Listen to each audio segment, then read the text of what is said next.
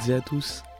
Bien content de vous retrouver pour un nouvel épisode. hein. C'est déjà un quatrième épisode de ce tout nouveau podcast.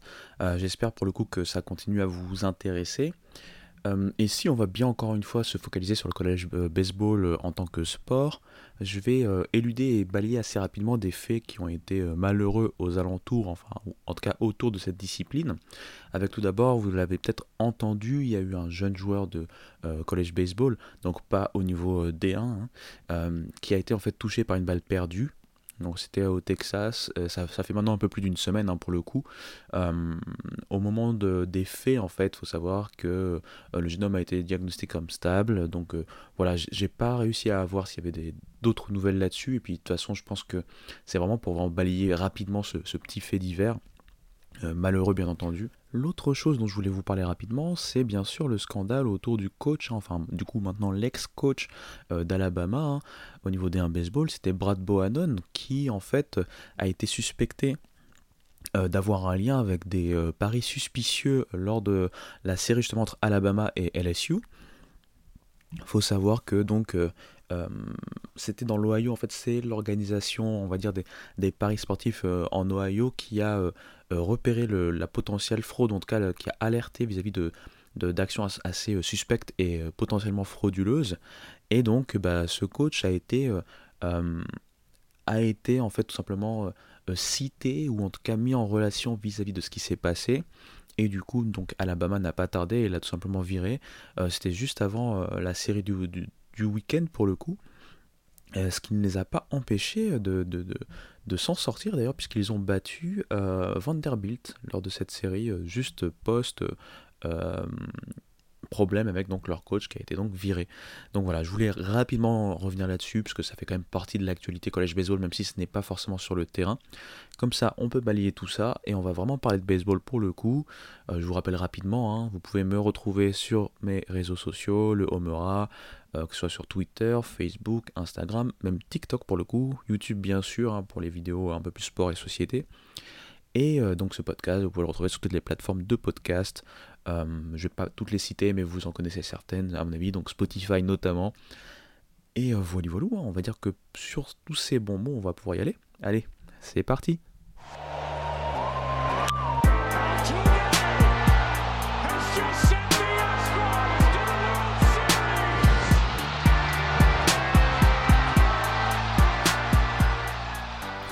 Du coup, revenons à la compétition et revenons à nos moutons. Euh, il s'est passé quand même encore une fois beaucoup de choses assez intéressantes euh, le week-end dernier, et notamment, une fois n'est pas coutume, euh, en tête, ça s'est pas très bien passé. Il faut savoir que par exemple LSU, qui avait été donc numéro 1 depuis donc même la pré-saison, hein, qui n'avait pas encore perdu une série en 12 semaines de compétition, ont finalement bah, tout simplement jeter les armes, on va dire, face à Auburn, une surprenante équipe d'Auburn qui vient en fait donc du coup d'enchaîner des victoires de série face à South Carolina, qui était aussi bien classé euh, donc la semaine d'avant. Et donc LSU, euh, numéro 1 des, de, bah, tout simplement de la nation au moment d'entrer euh, lors de ce week-end, hein, d'entrer dans cette série de week-end. Pour le dire tout simplement, hein, dans le top 5, il n'y a que Wake Forest qui s'en est sorti, et ce n'a pas été si facile que ça, ils s'en sont sortis donc, face à Boston College à domicile, avec notamment une victoire dans le fameux rubber game. Donc dans le match décisif, il y avait 1-1 avant cela. Euh, South Carolina qui donc euh, décidément euh, est un petit peu freiné, on va dire, même un peu plus que ça, puisqu'ils viennent de se faire sweeper par Kentucky.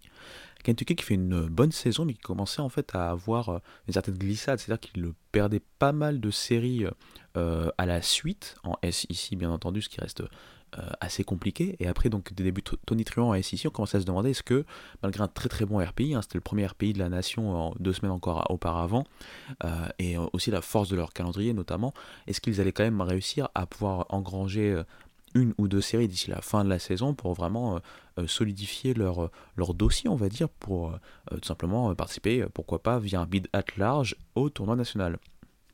Et bien ce qu'ils ont fait, ils ont tout simplement sweepé euh, South Carolina. En faisant euh, ceci, bah, simplement ils se sont euh, donné de l'air, ils se sont permis de, rêver encore plus, euh, de pouvoir solidifier leur présence lors de ce tournoi national. Rien de grave hein, pour le coup pour South Carolina, même si ça fait deux séries de suite perdues. Dans le classement, il reste toujours dans le top 25. Ça reste toujours un très fort RPI, hein, donc je pense que c'est le deuxième de la nation ou le troisième. hein. Rien de grave, mais c'est vrai que euh, la dynamique n'est pas si bonne que ça. On sait que le baseball c'est un sport de série et euh, la fin de saison elle compte quasiment double ou triple. Donc à eux de se, de se remettre à l'endroit. Je dis auparavant, donc Alabama a battu Vanderbilt euh, ce week-end malgré l'affaire qui les a donc touchés. Florida également a perdu à Texas A&M, ce qui rappelle encore une fois que la SEC, je, je le répète, je le répéterai sans fin, est une, vraiment une, conférence très très compliquée. On va dire, il faut être à toute épreuve quel que soit son classement, quel que soit son effectif, quelle que soit sa forme du moment, c'est toujours compliqué de gagner des séries, surtout à l'extérieur. Et donc Florida a perdu donc 2-1 euh, euh, à Texas A&M malgré euh, le fait qu'ils avaient pris le premier match. On sait statistiquement, bien sûr, quand vous prenez le premier match, vous avez quand même plus de chances de vous en sortir sur le week-end. Euh, à part ça, il y a eu quand même aussi pas mal de petites euh, choses à noter, des petites surprises. Bon, une chose qui n'est pas une surprise, c'est Stanford. Stanford qui a complètement euh, annihilé son, dauphin hein, en conférence, c'était Arizona State, la belle histoire de ce début de saison. Je vous en avais parlé dans le podcast précédent. Pour le coup, Arizona State n'a pas fait euh, le poids entre guillemets, puisque les matchs en soi étaient toujours disputés. Mais Stanford s'en est sorti avec un sweep. hein, et, tout ça en plus euh, dans l'Arizona, hein, euh, au niveau de la fac de, de, ASU. Euh, Qu'est-ce que je peux vous noter également d'assez intéressant? On a des, des, séries, par exemple, comme pour Miami, qui jouaient hors conférence, hein, calendrier hors conférence pour ce week-end, qui ont profité pour solidifier hein, tout simplement leur bilan avec un sweep de Presbyterian. Il y a toujours en fait euh, cette belle équipe de West Virginia qui continue en fait hein, simplement à, à montrer de belles choses. Euh, ils ont notamment battu euh, Oklahoma et ils avaient battu aussi en milieu de semaine euh, en conférence Pittsburgh W. Campbell sort d'une exceptionnelle semaine avec notamment euh, euh, le fait qu'ils aient battu euh, North Carolina. hein. North Carolina, une équipe quand même réputée de ACC, et ils ont terminé 5 matchs, 5 victoires dans la semaine. hein. Tout va bien, ils ont sweepé la série du week-end dans leur conférence. Il y a eu par contre quelque chose d'un peu plus dur si on descend un peu, c'est la défaite en, dans leur conférence d'Oregon face à USC. Ils venaient de perdre déjà en, en milieu de semaine, donc face à leur rival Oregon State, mais pour le coup ça ne comptait pas dans le calendrier de conférence, donc c'est juste une petite précision. Et par contre face à USC, USC qui était un peu dans le dur, eh bien ils ont perdu euh, là-bas. USC qui fait une belle euh, victoire de série qui leur permet justement de, de quelque part aussi euh, travailler sur leur dossier vis-à-vis de pourquoi pas avoir un bid at large. Dans cette même division, enfin cette même conférence, pardon, on sait que UCLA a encore eu des grosses galères. Ça va être de plus en plus compliqué pour même ne serait-ce que être visible dans la bubble. hein. Donc, la bubble, c'est la zone où on vous met entre guillemets euh, dans le purgatoire, c'est-à-dire que vous êtes soit euh, dans les four last in, donc les quatre derniers à être dans le tournoi, ou les first four out, donc les quatre premiers à être en dehors du tournoi, mais être assez proches pour pouvoir tout simplement intégrer euh, euh, ses prévisions pour être parmi les 64 plus grandes universités, enfin meilleures de la saison. J'espère que vous suivez, je sais que c'est toujours un peu euh, compliqué, mais mon UCLA a beaucoup de mal. Euh, à noter également Georgia en SEC qui euh, bah, ne lâche pas, parce qu'ils viennent de battre donc, euh, Tennessee euh, dans un match de conférence. Et donc tout ça pour dire que voilà, il y a eu encore de très belles choses. Il y a eu des équipes donc, qui ont dû de nouveau quitter tout simplement bah, le classement, d'autres qui ils les ont rejoints, notamment Southern Miss qui est revenu dans ce classement pour le coup. Et donc ça pour dire que ça continue également pas mal à évoluer. On va en parler un peu plus en détail en se concentrant un peu plus sur une des plus grosses conférences du pays et on va faire notamment la part belle aux joueurs dans cette conférence, c'est l'ACC, mais tout d'abord, petite transition musicale.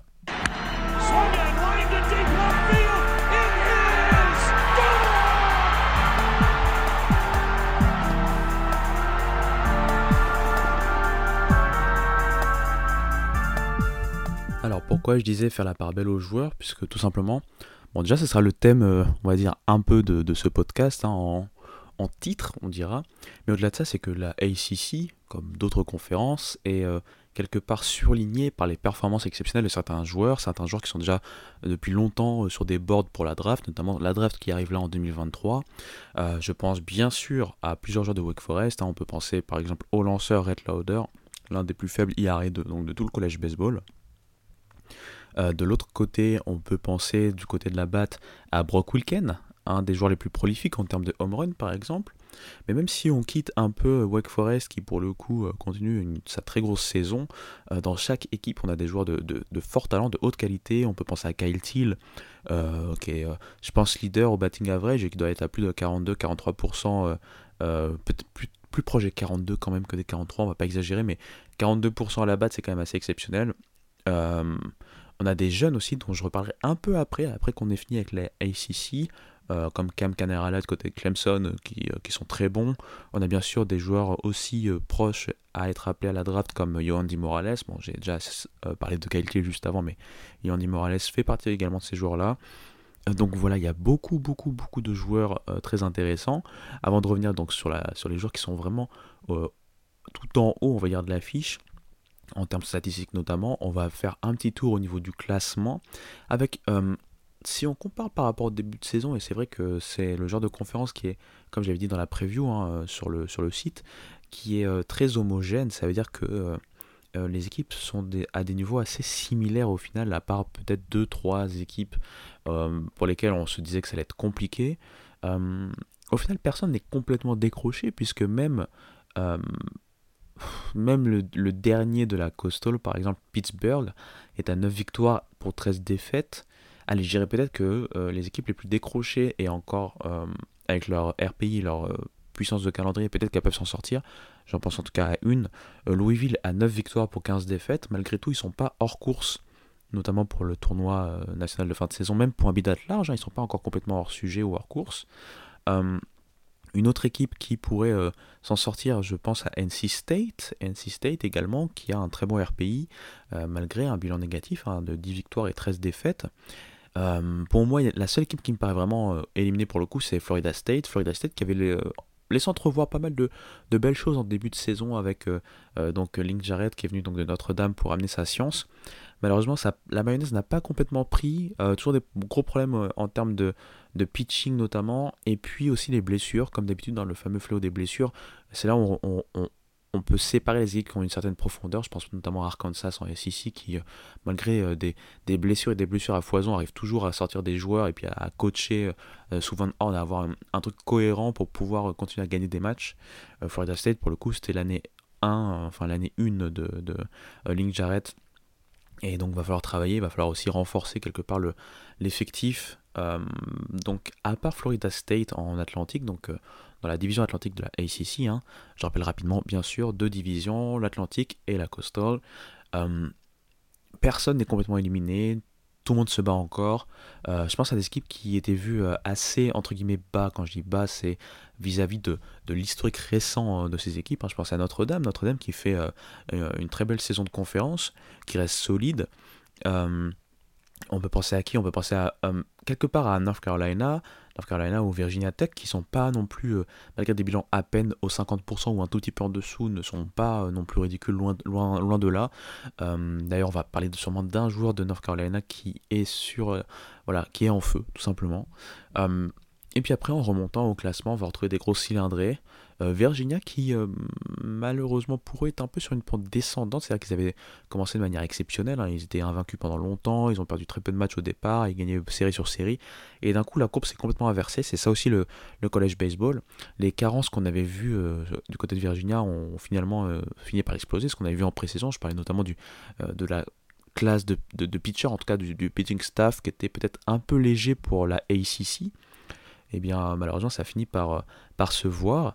Euh, Miami qui fait une très grosse saison, euh, Miami qui est en fait quasiment imbattable à la maison et qui là s'est même permis d'avoir quelques victoires à l'extérieur assez importantes, que ce soit des victoires en match individuel ou même réussir à remporter une série à l'extérieur.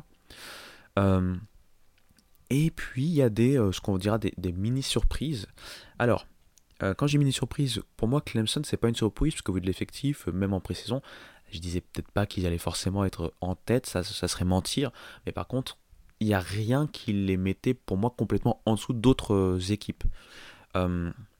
Ils paraissaient un peu plus faibles ou un peu plus limités en termes de profondeur peut-être, et ça c'est vrai, mais par contre, il y a du talent un peu partout. Euh, Je vais parler de, de, de, leur euh, rookie, enfin de leur freshman, pardon, juste avant. Mais, voilà, Clemson, c'est une équipe qui reste assez solide et qui, pour le coup, bah, derrière Wake Forest, bon, assez loin pour le coup, mais derrière Wake Forest, et, euh, est la deuxième équipe euh, au meilleur bilan donc euh, en, dans la division atlantique. Et surtout, euh, il y a une équipe qui pour le coup, elle surprend, c'est Duke. Duke, euh, bon, si vous vous rappelez, vous pouvez aller voir les, trucs de pré-saison. Euh, Duke était vu quand même assez bas euh, en ACC, non pas par un manque de qualité, parce que c'est surtout que la ACC, encore une fois, c'est une division, euh, enfin une conférence assez compliquée. Et, et pour Duke, en fait, il y avait surtout pas mal d'interrogations. Et euh, pour le coup, euh, les interrogations ont vite été balayées. Enfin, bien sûr, hein, quand je dis vite, c'est vite à la sauce collège baseball, hein, parce que Duke avait quand même assez, enfin, commencé assez timidement et c'était pour le coup rien d'anormal en soi, et donc c'était en négatif assez longtemps. Et puis ils ont commencé à appuyer sur l'accélérateur, réussir des, statement wins, euh, notamment, je me rappelle de la série face à Louisville. Là récemment, ils ont gagné bah, à UVA carrément hein, en Virginie, ce qui est jamais évident. Euh, et du coup, Duke se retrouve tout en haut de la Coastal pour le coup, et donc euh, bah, joue crânement sa chance avec un très bon RPI aussi. Euh, bah, là, on parle même plus de Duke pour pouvoir solidifier leur place en, tournoi, national de, de fin de saison. On les voit carrément, pourquoi pas, pour pouvoir hoster, pour pouvoir faire partie des 16 meilleures équipes de la nation en termes de ranking, et du coup pouvoir hoster un des regionals. Donc voilà, encore une fois, Duke surprend beaucoup, et quand on parle de Duke, et quand on parle aussi des autres équipes, on parle forcément des joueurs. Et donc là, je vais me focaliser un peu plus sur les joueurs. Vous allez voir qu'il y a certaines performances qui euh, euh, en valent la chandelle, comme on peut dire. Alors, déjà, quand on parle de Duke, on va surtout parler du line-up, ou en tout cas de la partie euh, offensive, plutôt que la partie pitching. Je sais que j'en ai parlé il n'y a pas longtemps. Il y a le fameux Alex Mooney qui avait réussi donc un highlight assez exceptionnel, donc un fameux Grand Slam walk-off. C'était donc face à Louisville.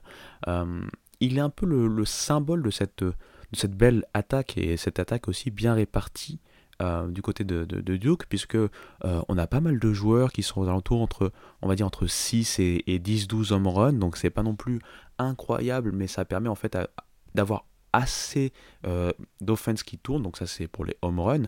Euh, en termes de RBI, on a des joueurs qui produisent pas loin de 50 RBI, Euh, il y a des joueurs entre, allez, une majorité de joueurs entre 30, un peu en dessous de 30, et puis euh, 40, voire 50 euh, points produits, ce qui amène beaucoup, beaucoup, beaucoup d'attaques.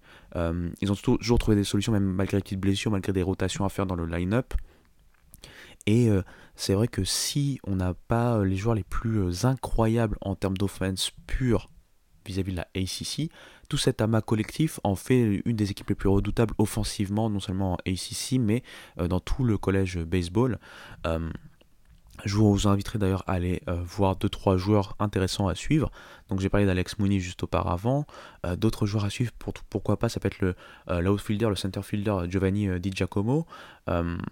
Alors il y a un autre Di Giacomo, je pense que c'est son frère, mais j'ai pas envie de dire de bêtises parce que je je les, je connaissais pas avant de m'intéresser un peu plus à Duke.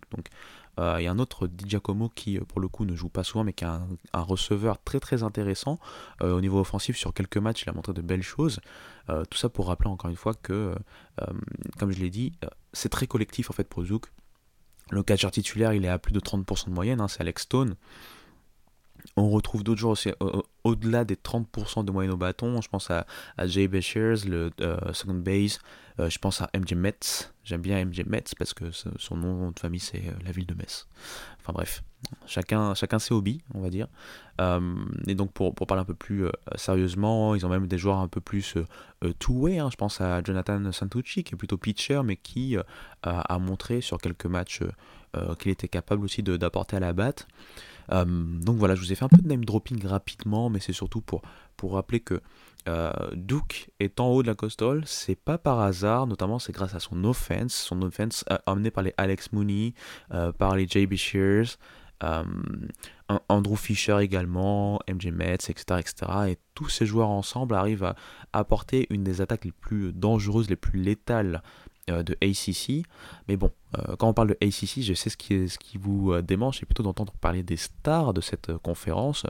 Quand je dis stars, c'est au niveau euh, statistique. On va commencer bien sûr par la partie euh, bat, donc la partie offensive. Et là, je peux vous dire qu'il y a des chiffres qui sont assez étourdissants. euh, que ce soit en termes de moyenne euh, de bâton, de présence euh, sur base, de slugging, d'OPS, euh, euh, bien sûr les stats un peu plus totales, hein, le nombre de doubles, le nombre de coups sûrs, le nombre de home runs, on a de tout. Euh, je l'ai cité tout à l'heure, bien sûr, il y a le fameux euh, receveur qui sera certainement euh, appelé assez haut à la draft, c'est Kyle Till du côté de UVA.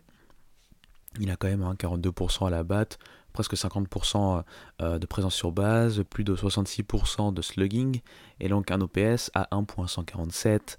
Euh, donc ça c'est overall, mais même dans la conférence, il est très très fort, très très chaud.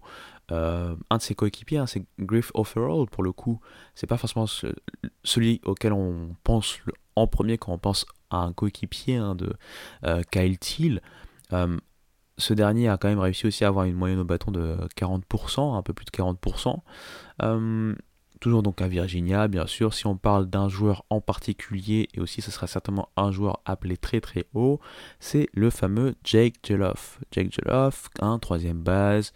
Il est à UVA depuis un certain moment maintenant et il continue d'affoler les compteurs. Hein. plus de quasiment 34% de moyenne au bâton, euh, presque 43% de présence sur base, 76% euh, de slugging, un OPS quasiment à, 1.2, hein, 1.200.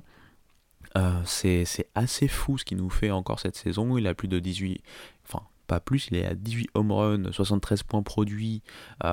il a un ratio pour le coup, walk, strikeout de 30, donc plus sur balle, pour 40 strikeouts. Euh, peut-être ça peut être une chose pour laquelle il doit essayer de travailler et s'améliorer, mais bon, quand on voit ces chiffres en général, c'est assez impressionnant. C'est pas un joueur réputé de, de, fou, entre guillemets, pour, pour ce côté euh, vol de base. Il en a volé deux pour l'instant cette saison, mais c'est pas là-dessus qu'on l'attend. Euh, si on veut bien sûr rendre à César ce qui appartient à César, on va forcément parler de Wake Forest. Wake Forest, vous savez qu'il y a Brock Wilken qui a attendu également très haut, un autre troisième base, hein, lui aussi, à plus de 33% à la batte. Hein quasiment 50% également euh, euh, à la présence sur base et un, OPS oui, pardon, de euh, presque 1.300. 1.267 pour être exact. Je sais que son slugging aussi est assez proche de Jack Jelov parce que quand je regardais un peu leurs stats pour comparer, j'ai vu qu'il y avait pas mal de similitudes. ce dernier aussi, Brock Wilken, c'est le leader en termes de home run hein, dans, la, dans, la, dans, la, ACC avec 20 home runs. C'est un aussi des meilleurs de la nation. 61 points produits un ratio euh, but sur balle sur la carte de 48 pour 42, donc là un peu plus de walk que de euh, strikeout. Euh, là aussi on n'est pas sur un joueur qui va voler des bases pour le coup, on est vraiment sur un joueur de contact et de puissance, c'est ce qu'on recherche. Et je pense que c'est un joueur qui va notamment euh, certainement partir assez tôt hein, dans la prochaine draft. Euh, il a un de ses coéquipiers qui est, plutôt bon, mais qui pour le coup n'est pas attendu pour cette draft-là. Hein. si je dis pas de bêtises, c'est Nick Kurtz. Faudrait que je revérifie pour être sûr, mais je pense que lui c'est 2024. Je pense que c'est un sophomore Nick Kurtz de, mémoire. Euh, lui pour le coup aussi c'est assez incroyable. Hein. C'est lui qui a le meilleur OPS de, toute la ACC. Et pendant il y a des, il y a des beaux bébés en termes d'OPS. il a 1.324 d'OPS. Il a pour le coup, 17 home runs, 50 points produits. Euh, là encore, en moyenne au bâton, c'est quasiment 35%. C'est 51, presque 52% de présence sur base. Le slugging est à plus de 80. Enfin, euh, voilà, plus de 80%. C'est, assez fou ce qu'il fait. Euh, on sait que les présents dans le line-up aussi permettent aussi d'avoir certaines sensations et tout ça, mais il a surtout enchaîné pas mal de, de, grosses performances avec des, des, matchs à plusieurs home runs. C'est un joueur vraiment tout feu, tout flamme. Euh, je parlais de joueurs avec des forts OPS, on peut penser au, fameux Jack Hurley qui lui avait commencé blessé hein, cette saison et qui a donc est revenu et qui fait de très belles choses. Alors il est plutôt euh, centerfield, donc plutôt euh, dans la outfield, mais j'ai vu aussi pas mal jouer DH. Je me rappelle que quand j'étais à Miami, il avait joué donc face à Miami, il était rentré pour le coup lui en pinch hitter carrément, puisqu'il revenait un peu de blessure et compagnie, mais j'ai vu aussi DH dans les matchs. Là aussi, c'est très solide, hein, plus de 15 runs, plus de 42 points produits. Euh, là encore, on n'est pas sur un gros voleur de base, on est plutôt sur un joueur euh, qui va contacter et amener de la puissance. 1.200 d'OPS. Euh, c'est très très solide. On peut aller comme ça, ainsi de suite, ainsi de suite. Hein. Il y a vraiment des gros gros joueurs. Je voulais aussi vous toucher un mot concernant le fameux Mac Horvath. pour le coup, lui, à North Carolina, il a eu les pleins pouvoirs, surtout un peu au dépend de Vance Honeycutt. Vance Honeycutt, c'est la star de North Carolina, surtout depuis que la classe senior est partie, ou notamment les, joueurs comme Unreal Zarate. Mais euh, Vance Honeycutt, je sais qu'il a eu des, problèmes de papiers physiques et compagnie. Et pour le coup, Mac Horvath est vraiment le leader cette saison, du coup, pour euh, North Carolina, euh, pour compenser un peu les, absences ou l'absence de Vance Honeycutt. Alors, jugez plutôt, c'est un joueur qui non seulement frappe contacte bien la balle, réussit à être souvent sur base. En, en témoigne ses 31% de présence euh, de présence de moyenne au bâton, c'est euh, quasiment 42% de présence sur base, euh, 73% de slugging et 1.144 d'OPS. Mais c'est également un joueur, et ça c'est très important, qui vole des bases, c'est-à-dire qu'il travaille beaucoup sur base et qui doit avoir euh, un, un- un RC et aussi un WRC+. Euh, je reparlerai d'ailleurs de cette statistique. Gardez ça en tête, même si vous n'êtes pas au courant de ce, que, ce dont je parle, je vais le définir, mais un peu plus tard, euh, peut-être fin mai, euh, vous donner un nouveau glossaire, enfin un nouvel, élément du glossaire avec le WRC+. Pour faire simple, on va dire que c'est une métrique qui va regarder le nombre de, points créés en fait par un joueur via son travail, que ce soit ce qu'il fait sur base, etc., etc., ce qu'il amène aussi sur base et compagnie. Mais je reviendrai plus en détail là-dessus plus tard. Mais ça pour dire que c'est un joueur quand même qui a volé 21 bases, euh, rendez-vous compte. Donc c'est vraiment une, menace complète euh, en attaque. Et, euh, et voilà, j'ai pas envie non plus de vous euh, fatiguer avec trop trop trop de name dropping, mais euh, restez bien sûr à l'affût de joueurs aussi comme Yoandy Morales, euh, saison très solide, euh, presque 40% de moyenne au bâton, hein, Yoandy Morales, lui aussi encore un troisième base, décidément, c'est la marque de fabrique euh, en ACC. C'est un joueur aussi qui est attendu assez haut hein, pour le coup, hein, certainement un premier tour lors de la prochaine draft MLB, le joueur de Miami, et lui aussi un OPS à plus de 1, hein, c'est 1.112. Donc voilà, il y a du très très très solide. Euh, cette ACC, pour le coup, elle fait vraiment, encore une fois, elle permet d'avoir les, highlights des joueurs. Euh, je vous conseille, si vous avez l'occasion et si vous avez le ESPN Player, de pouvoir vous, focaliser un peu sur ce genre d'affiches ou de conférences. Surtout qu'il reste que quelques séries de conférences, je dirais peut-être deux, deux peut-être trois maximum, parce que là on entre vraiment dans le clutch. Donc si vous avez le temps, profitez pour aller voir euh, tous les joueurs dont je vous ai fait de ce name dropping et euh, pouvoir voir un peu plus de vos propres yeux ce dont je parle et ce en quoi ils sont impressionnants. Euh, donc voilà pour la ACC, voilà encore pour cet aspect par belle aux joueurs, mais on va continuer à parler joueurs après cette petite transition.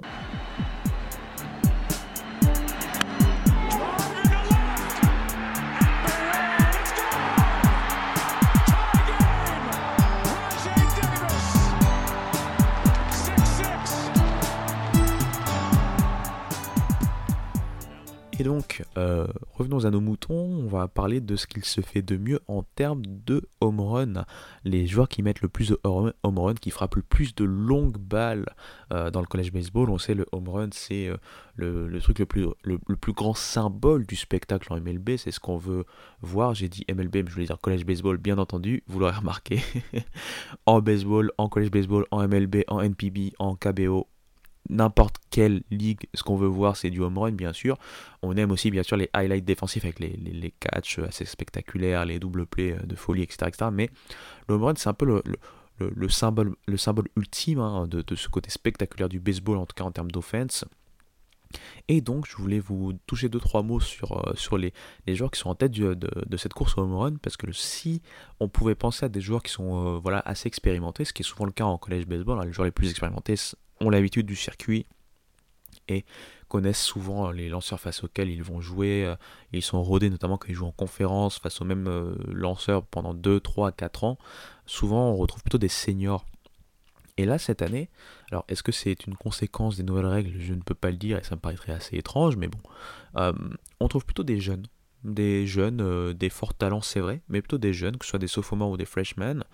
Euh, notamment en SEC, puisque euh, les trois premiers que je vais vous citer, ce sont des joueurs en fait SEC. hein. C'est eux qui lidaient au moment où j'ai euh, pris en compte ces stats. Alors, vous en avez peut-être entendu parler, puisqu'il a fait les news, que ce soit pour ses superbes envolées, on va dire offensives, comme pour ses petites engueulades avec les arbitres. Il s'agit bien sûr du joueur de Florida, Jack Caglione. Jack Caglione, c'est un two-way player, hein, donc euh, c'est-à-dire qui lance et qui également est très très fort à la batte. Là, on va se focaliser plutôt sur la batte, puisqu'il est, euh, euh, au moment, encore une fois, où j'ai pris les stats, il était donc le meilleur frappeur de home run de tout le college baseball, lui qui n'est que sophomore, avec 26 home runs.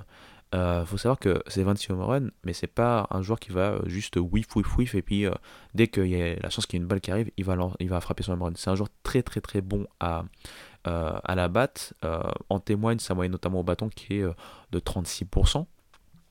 Euh, on le sait, comme il est sophomore, il va encore avoir au moins une année avant de pouvoir tester son éligibilité et voir un peu sa cote à la draft, donc ça sera en 2024.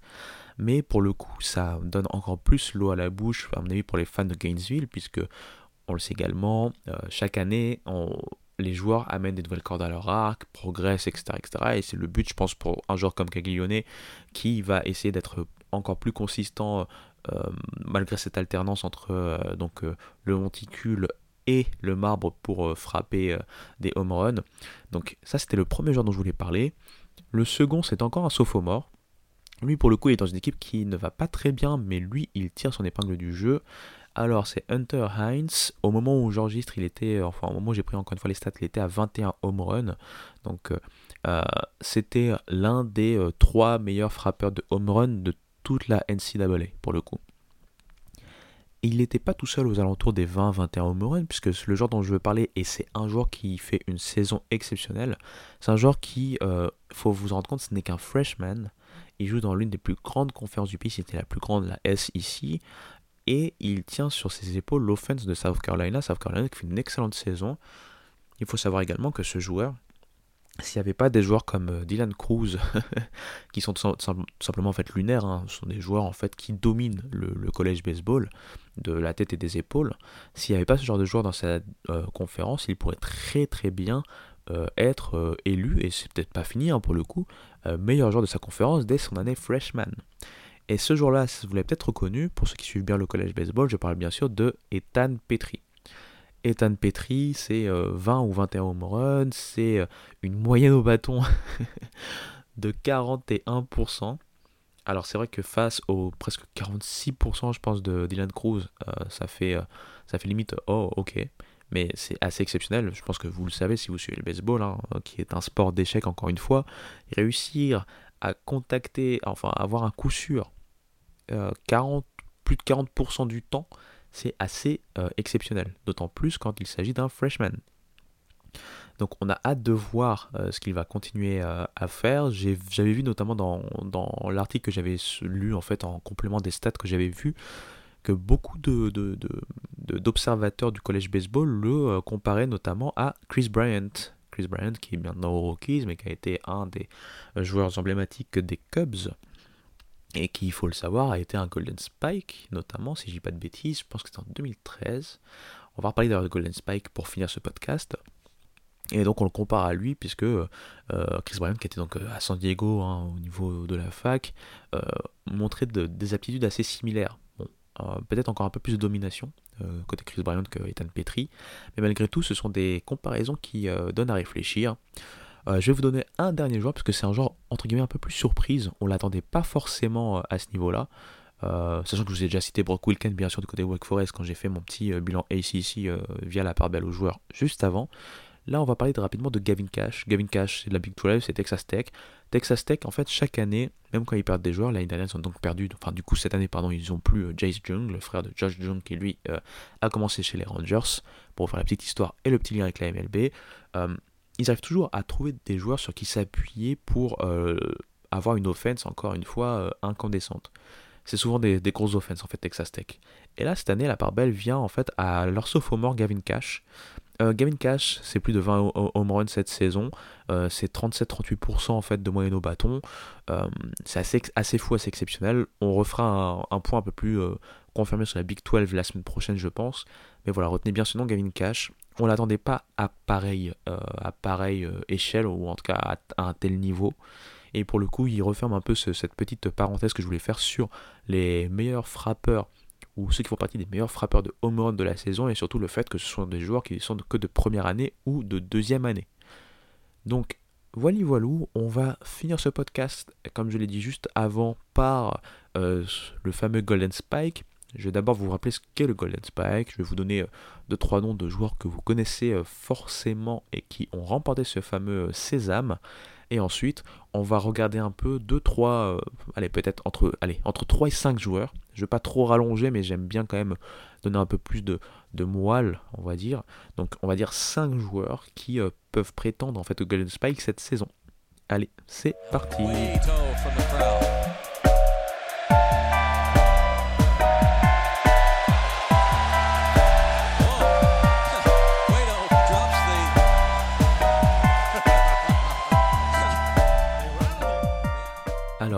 Avant donc de vous euh, dévoiler un peu plus les, les dessous de Golden Spike, je vais juste vous rappeler en fait ce qu'il en est concernant ce trophée et surtout, euh, bah, tout d'abord, je vais commencer par vous dire qu'il y a deux trophées euh, qui euh, récompensent, on va dire, les joueurs universitaires.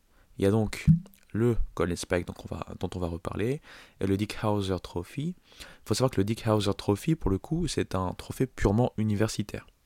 Il récompense le meilleur joueur universitaire du pays, alors que le Golden Spike, c'est un peu plus euh, enfin un peu plus générique puisqu'il il récompense le meilleur joueur amateur.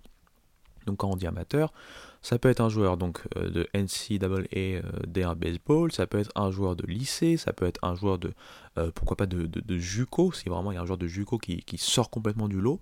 Et en fait, on va récompenser pour le coup le meilleur joueur amateur. Donc ça, c'est la première distinction à faire. Il ne s'agit pas forcément du euh, meilleur joueur en fait universitaire.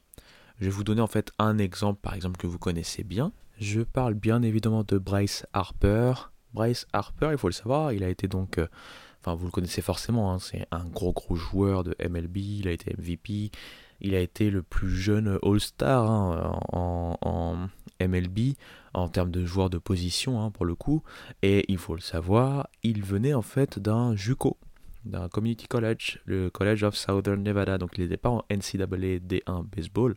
Vous pourrez rétorquer que pour le coup ça reste euh, du baseball universitaire, mais c'est vraiment pour vous dire qu'il ne s'agit pas forcément du meilleur joueur, notamment de D1 baseball, mais c'est le meilleur joueur amateur en général. Et voici un exemple hein, euh, parmi tant d'autres euh, d'un joueur qui n'a pas été pour le coup en NCAA D1 baseball et qui a gagné ce titre. Mais bon, euh, en général, on retrouve quand même beaucoup de joueurs de NCAA D1 baseball. Euh, Il y a un joueur notamment des Orioles que vous connaissez, puisque lui ça fait pas longtemps, hein, c'est bien sûr euh, Adley Rutschman. Adley Rutschman qui l'a gagné en 2019, hein, l'année donc de sa draft. Si vous voulez d'autres exemples, les, les gens qui aiment les White Sox connaissent Andrew Vaughn. Andrew Vaughn qui joue à Cal l'a eu en 2018. Euh, on peut redescendre, hein. on a bien sûr, on a Kyle Lewis, Kyle Lewis qui a été rookie de l'année quand il était à Seattle. Euh, on a qui d'autre? On peut avoir euh, allez, Andrew Benintendi, que vous connaissez bien, l'outfielder. Il était à Arkansas pour le coup. On peut re- remonter, comme j'avais dit, Chris Bryant en 2013. On a eu du Trevor Bauer, on a eu du Steven Strasburg. On entend beaucoup parler de Steven Strasburg ces derniers temps, puisque c'était un gros, gros, gros prospect en sortie de collège. hein. On, on avait rarement vu ça pour un lanceur arriver avec une telle hype. Et pour le coup, en parlant de hype, il y a un joueur qui affole les compteurs cette saison, qui joue à LSU. C'est bien sûr Paul Skins. On aura le temps d'en reparler quand on parlera un peu plus de draft.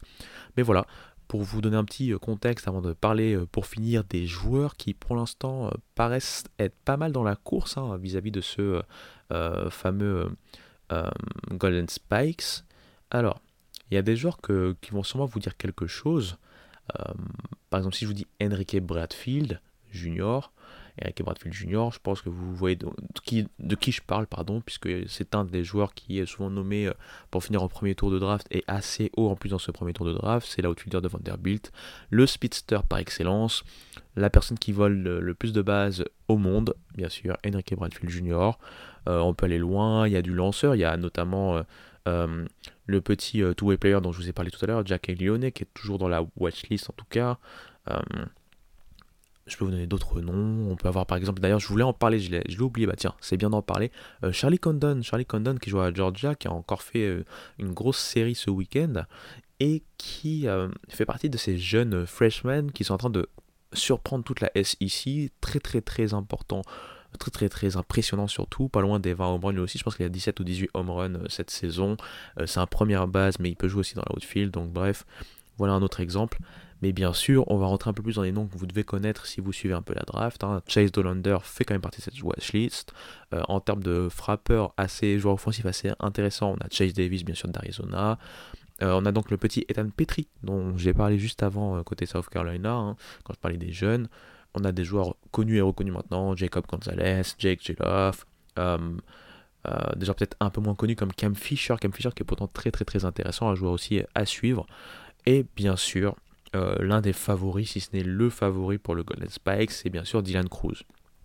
Dylan Cruz, on en parle depuis euh, donc maintenant 2021, c'est un phénomène. Euh, depuis sa première année, donc sa national freshman, il montre que voilà, il a plus que les épaules pour dominer la SEC.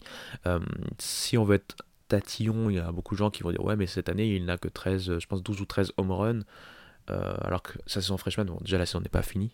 Mais sa saison freshman, il avait terminé avec 18 home runs. Donc la saison euh, sophomore, il était à plus d'une vingtaine de home runs. Euh, donc forcément, les gens vont toujours trouver à redire, mais si on regarde ses chiffres, euh, il est presque à 50% de moyenne au bâton, ce qui est assez indécent. Et je vous parle que la moyenne au bâton pour pas vous, faire mal en fait à la tête, mais c'est un joueur vraiment exceptionnel qui en plus connaît tous les rouages, défensivement c'est propre, il n'y a rien qui paraît compliqué pour un, pour un joueur de ce calibre-là. Euh, jamais, euh, jamais en train de paniquer euh, malgré des at peut-être des fois un peu plus compliqués. C'est un joueur qui, malgré le fait qu'on qu'on- qu'on- on le fait beaucoup walk, hein, pour le coup, on, l'envoie beaucoup sur, sur base, hein, par but sur balle. Malgré ça, il a quand même des, stats assez impressionnantes. Bon, voilà, c'est Dylan Cruz, donc pour, voilà, c'est forcément un favori. Il y a beaucoup de choses qui vont entrer en compte, pas forcément juste ce qui se passe au niveau de LSU pour lui, mais, on va regarder beaucoup de choses. On va regarder aussi, par exemple, euh, je sais que vu que c'est des votants, ils vont regarder par exemple euh, l'aspect euh, domination, l'aspect aussi peut-être surprenant de cette domination. Je pense par exemple au, rel- au releveur en fait d'Arkansas, il y a deux saisons qu'il avait gagné, c'était Kevin Cops. Kevin Cops, il sort un peu de nulle part, c'est Coach Van Horn, comme d'habitude, qui sort un joueur de, de son chapeau, hein, tout simplement.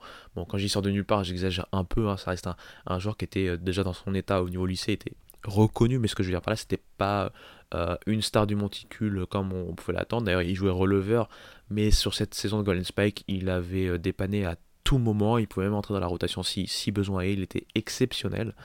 Hum, donc, tout ça pour dire que ça peut très bien tomber sur quelqu'un qui n'est pas forcément attendu. L'année dernière, c'est euh, Ivan Melendez, le, slugger de, Texas, qui avait gagné. Pour le coup, il n'y a pas une grosse surprise parce qu'il a fait une très très grosse saison, mais c'était pas non plus une des plus, plus grandes stars. Ça reste une, de- c'était une des stars bien sûr du collège baseball, mais c'était pas pas au niveau de ce que bien sûr un Cruz peut amener cette année, ou même des euh, Brock Wilken, euh, euh, peut-être côté lanceur, des Dollander, des euh, Loader, des Skins bien sûr, ou même des, même des lanceurs un peu moins connus comme Tanner Hall, dont j'avais parlé il y a quelques temps, de côté de Southern Miss. Donc voilà, voilou, c'était juste pour vous donner un petit peu de contexte vis-à-vis de ce Golden Spikes. C'est un award qui va arriver en fin de saison, donc qui va récompenser le meilleur joueur amateur encore une fois. Et bien sûr, ce palmarès est très important. On a même des légendes hein, qui, euh, euh, tout simplement euh, ont gagné ce, qu'on appelle ça, ce Golden Spike. Je pense par exemple à, à hein, Alex Rodriguez, tout simplement. Donc, tout ça pour dire que ça reste un titre très très important. Je pense que ça, ça me paraît pas mal. Je vous ai bien expliqué, je pense, ce que ce qu'est le Golden Spike. C'est aussi le Dick Hauser Trophy qui reste un trophée important mais qui est souvent mis au second plan. Et donc voilà, euh, maintenant si un jour vous tombez sur ce trophée, vous ne serez pas forcément surpris de voir euh, ce qu'il représente au niveau euh, amateur et notamment collège baseball. Donc euh, voilà, voilou. On va pas durer plus longtemps que ça. Encore une fois, merci beaucoup à tous ceux qui, euh, toutes celles et ceux qui me suivent depuis euh, le début de cette petite aventure. Euh, juste pour faire un petit peu de pub et pour me mettre la pression en même temps, moi ça me permet de, de me dire ah oui, il faut que je le fasse. Il y a des vidéos qui vont sortir, peut-être pas maintenant, mais bientôt, sur des sujets peut-être un peu plus de société comme j'ai l'habitude de faire, notamment sur un, côté historique et un peu... euh, J'avais vu qu'il y a eu pas mal de, d'articles à ce niveau-là, des gens qui se posaient des questions, notamment dans les années 2000, euh, et notamment au niveau collège baseball pour le coup, c'était la présence africaine-américaine dans le baseball. Donc on va pas forcément parler de euh, barrières de couleur cassées, etc., etc. On va plus peut-être aller sur les aspects, notamment les HBCU, comment ça a été créé, etc., etc., d'où ça vient, et également, bien sûr, essayer de- de connecter un peu tous les boutons ou tous les boulons qui vont ensemble pour expliquer et remonter le fil de l'histoire jusqu'à notre époque à nous euh, par rapport à cette, à cette euh, entre guillemets faible présence de joueurs africains américains au niveau du baseball. Il y a beaucoup de contextes sociaux, social et historiques. Euh, voilà. Bref, je vais pas rentrer trop, dans les détails. Il y a aussi un dossier que je compte faire si j'ai le temps. Ça serait un dossier sur euh, la relativité de l'upset en baseball et notamment en collège baseball, puisqu'on entend beaucoup, surtout euh, avec les médias qui, euh, notamment via les réseaux sociaux, qui aiment bien amener de la hype. Et c'est le jeu, hein, il n'y a pas de problème là-dessus. Mais ils aiment bien parler directement d'un upset, alors que souvent, quand on joue sur des séries, peut-être que euh, une équipe va réussir à upset sur un match, mais au final, va quand même perdre la série. Et au final, voilà, donc je voudrais faire un petit dossier là-dessus. Ça sera peut-être plutôt en article et par écrit pour le coup. Et pour finir, il y aura une prochaine vidéo sur le Japon. Je sais que pour ceux qui me suivent, vous savez que c'est un fil rouge. Ça a commencé en 2022, il y a déjà deux vidéos, enfin déjà, je sais pas si déjà le bon mot, parce qu'en un an et demi, hein, que deux vidéos, je sais pas si c'est euh, vraiment, euh, si vraiment déjà est pour le coup un mot qui euh, correspond à l'état d'esprit. Mais il y a une prochaine vidéo qui devrait sortir incessamment sous peu, et peut-être d'ailleurs diviser elle-même en, deux sous-parties. Ça sera bien sûr la même vidéo, mais vous en saurez un peu plus quand, ça sera proche de sortir. Voilà, je vous fais des petits teasings. Et sur tous ces bons mots, euh, je vous rappelle, hein, euh, ce podcast qui vient de commencer, il a besoin de vous. Euh, je suis très content de voir qu'il y a des gens qui suivent. si vous pensez qu'il y a des gens qui, pourraient être intéressés, n'hésitez pas à en parler autour de vous. Les réseaux sociaux pour me suivre, les podcasts, enfin le podcast sur toutes les plateformes de podcast, Idouane, sur YouTube également, je le mets. Et sur tous ces bons mots marketing, je vous dis à très bientôt. Ciao